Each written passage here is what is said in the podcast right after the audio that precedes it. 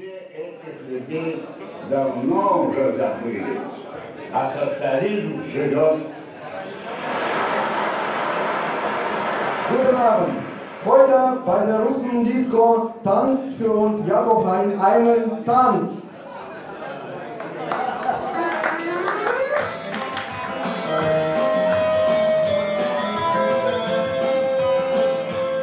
Alle neuen Ideen und alten Weisheiten werden bei uns in Russland als nationales Erbe geschätzt und von Generation zu Generation vererbt. Die Idee für meinen Umzug kam von meinem Vater. Es war im Jahr 1990, die Ära von Gorbatschow ging langsam zu Ende, doch er wusste noch nichts davon. Dafür aber mein Vater. An einem sonnigen Tag sagte er bei einem Bierchen, die große Freiheit ist wieder in unserem Land. Ihre Ankunft wird gefeiert, es wird viel gesungen und noch mehr getrunken. Doch die Freiheit ist nur ein Gast hier. Sie kann sich in Russland nicht lange halten. Sohn, nutze die Chance. Sitz nicht herum und sauf Bier. Die größte Freiheit ist die Möglichkeit abzuhauen. Beeile dich, denn wenn die Freiheit wieder verschwunden ist, da kannst du lange stehen und schreien, oh Augenblick, verweile doch, du bist so schön. Mein Freund Mischa und ich fuhren nach Berlin. Mischas Freundin flog nach Rotterdam, sein Bruder nach Miami und Gorbatschow nach San Francisco. Er kannte jemanden in Amerika. Für uns war Berlin am einfachsten. Man brauchte für die Stadt kein Visum, noch nicht einmal einen Reisepass, weil sie noch nicht zur Bundesrepublik gehörte. Die Zugfahrkarte kostete nur 96 Rubel, das Reiseziel war nicht weit. Um Geld für das Ticket aufzutreiben, verkaufte ich meinen Walkman und die Kassetten von Screaming Hawkins. Mischa verkaufte seine Plattensammlung. Ich hatte nicht viel Gepäck. Einen schönen blauen Anzug, den mir ein Pianist vererbt hatte, eine Stange russische Zigaretten und einige Fotos aus der Armeezeit. Auf dem Moskauer Markt kaufte ich für den Rest des Geldes noch ein paar Souvenirs, eine Matrioschka, die mit blasem Gesicht in einem kleinen Sarg lag, das fand ich lustig, außerdem eine Flasche Wodka der Marke Lebewohl. Mischa und ich trafen uns am Bahnhof, er hatte auch nur wenig dabei. Damals waren noch nicht viele Russen als Kleinhändler unterwegs. Der halbe Zug bestand aus solchen Romantikern wie uns, die auf Abenteuer aus waren. Die zwei Tage auf Reisen vergingen wie im Fluge.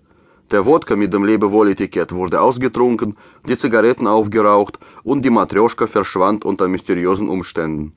Als wir am Bahnhof Lichtenberg ausstiegen, brauchten wir erst einmal einige Stunden, um uns in der neuen Umgebung zu orientieren. Ich war verkatert, mein blauer Anzug verknittert und befleckt. Mischas Lederweste, die er im Zug beim Kartenspielen von einem Polen gewonnen hatte, brauchte ebenfalls dringend eine Reinigung. Unser Plan war einfach.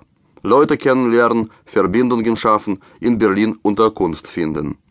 Die ersten Berliner, die wir kennenlernten, waren Zigeuner und Vietnamesen. Wir wurden schnell Freunde. Die Vietnamesen nahmen Mischa nach Marzahn mit, wo sie in einem Wohnheim lebten.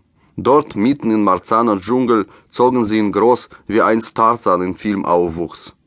Die ersten Worte, die er hier lernte, waren vietnamesische. Inzwischen studiert er Multimedia an der Humboldt-Universität und ist jedes Mal beleidigt, wenn ich ihn Tarzan nenne. Ich bin damals mit den Zigeuner mitgefahren, nach Biesdorf, wo sie in einer ehemaligen Kaserne der Ostdeutschen Armee lebten, die in eine Unterkunft des Gesamtdeutschen Roten Kreuzes umgewandelt worden war. Am Eingang musste ich meinen Inlandpass abgeben, dafür bekam ich ein Bett und Essen in Folie mit der Aufschrift Guten Appetit. Die Zigeuner fühlten sich hinter dem Stacheldraht der Kaserne sehr wohl. Gleich nach dem Mittagessen zogen sie alle in die Stadt, um ihre Geschäfte zu erledigen. Abends kamen sie zurück, mit einem Sack voll Kleingeld und oft auch mit einem alten Auto. Das Geld im Sack zählten sie nie, sondern gaben es in ihrer Biesdorfer Kneipe ab. Dafür durften sie dort die ganze Nacht lang trinken. Danach stiegen die Stärkeren in den alten Wagen und fuhren gegen einen Baum auf dem großen Hof hinter der Kaserne. Das war der Höhepunkt ihres nächtlichen Vergnügens. Nach zwei Wochen hatte ich das Zigeunerleben satt. Ich entschied mich für ein bürgerliches Leben und ging in den Prenzlauer Berg, wo ich eine winzige, leerstehende Wohnung mit Außenklo in der Lüchener Straße fand, die ich besetzte. Später heiratete ich und mietete eine größere Wohnung in der Schonhauser Allee. Meine Frau bekam zwei Kinder, ich lernte einen anständigen Beruf und fing an zu schreiben.